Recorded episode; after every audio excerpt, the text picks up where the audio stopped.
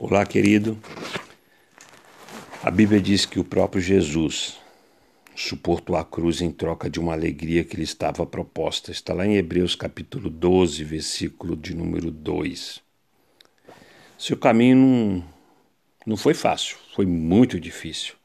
A missão que ele recebeu do Pai foi mais pesada do que a de qualquer outro homem. Mas com os olhos colocados no resultado, uma noiva linda que receberia como prêmio para sempre. Nosso amado inspirou-se e manteve-se fiel. Porque a obediência gera tanto prazer. Em primeiro lugar, porque a colheita traz em si um sentimento de significado. Isso mesmo, de significado. O Salmo 126, versículo 6 diz: Quando sai andando e chorando, enquanto semeia, voltará com júbilo, com alegria, trazendo os seus feixes. João testemunha isso de maneira veemente ao escrever: Não tenho maior alegria do que esta, a de ouvir que meus filhos andam na verdade. Está lá na terceira carta de João, no capítulo 1, versículo 4. Entre todas as sensações que aquele homem de Deus experimentara na vida, nada, nada se comparava ao prazer de ver consolidados os frutos do seu ministério. Pessoas que têm o coração no Senhor se entusiasmam com os frutos. Veja o caso de Barnabé. Ele foi enviado pelos apóstolos de Jerusalém a Antioquia.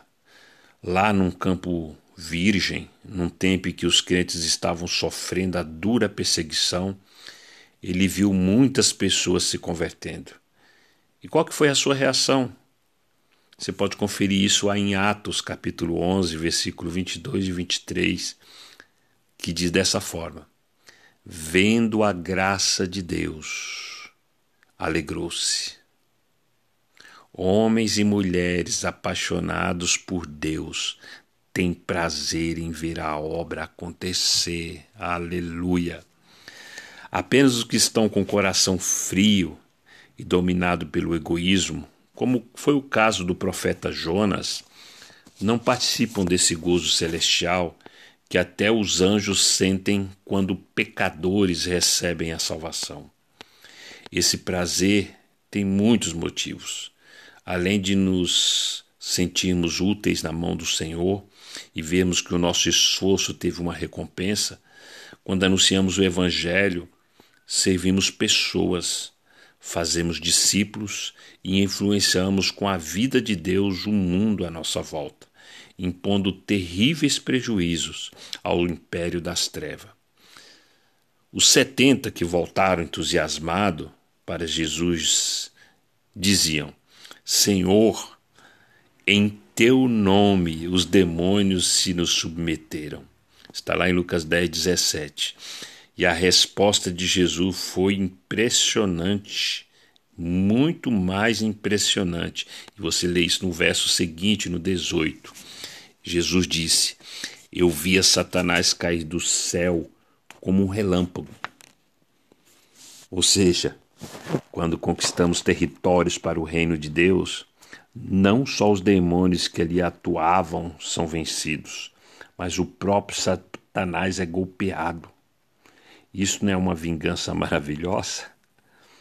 Nós que um dia fomos fustigados, castigados pelo império das trevas e que vemos o diabo produzir tanta miséria à nossa volta e até em nossa vida, podemos estabelecer um triunfo contra ele e conquistar espaços que estavam em suas mãos. Aleluia! O ministério tem um valor imensurável.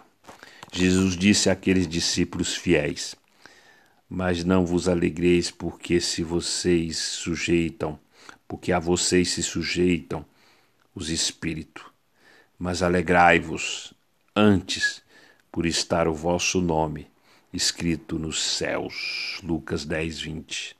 Em outras palavras, temos o nome escrito na lista de Deus. sermos os representantes legais do seu reino na terra e agirmos em seu nome, é maravilhoso este privilégio. Agora imagine, imagine ainda, sermos instrumento para escrever o nome de outras pessoas lá no hall da salvação. Foi por isso que Jesus não se conteve ao encerrar aquele momento. E diz aqui na Bíblia, lá em Lucas 10, 21, naquela mesma hora, aleluia, se alegrou Jesus no Espírito Santo e disse: Graças te dou, ó Pai, Senhor do céu e da terra porque escondeste essas coisas aos sábios e inteligentes e as revelastes às criancinhas. Assim é, ó Pai, porque assim te aprouve. Linda essa passagem, né, querido? Não podemos negar que há períodos de lágrima no exercício de um chamado. As existências, as perdas, as decepções podem afetar o nosso coração e fazer-nos sofrer um pouco. Entretanto, cada capítulo dessa caminhada, da caminhada de um servo fiel, terminará com uma experiência de vitória e uma impagável sensação de missão cumprida. E se esse desfecho não vier pela mudança do cenário, virá por um testemunho interior do Espírito Santo de que fizemos a coisa certa e por isso agradamos o Pai. E no reino o que mais vale não é uma série de resultados esperados, mas de atitudes corretas.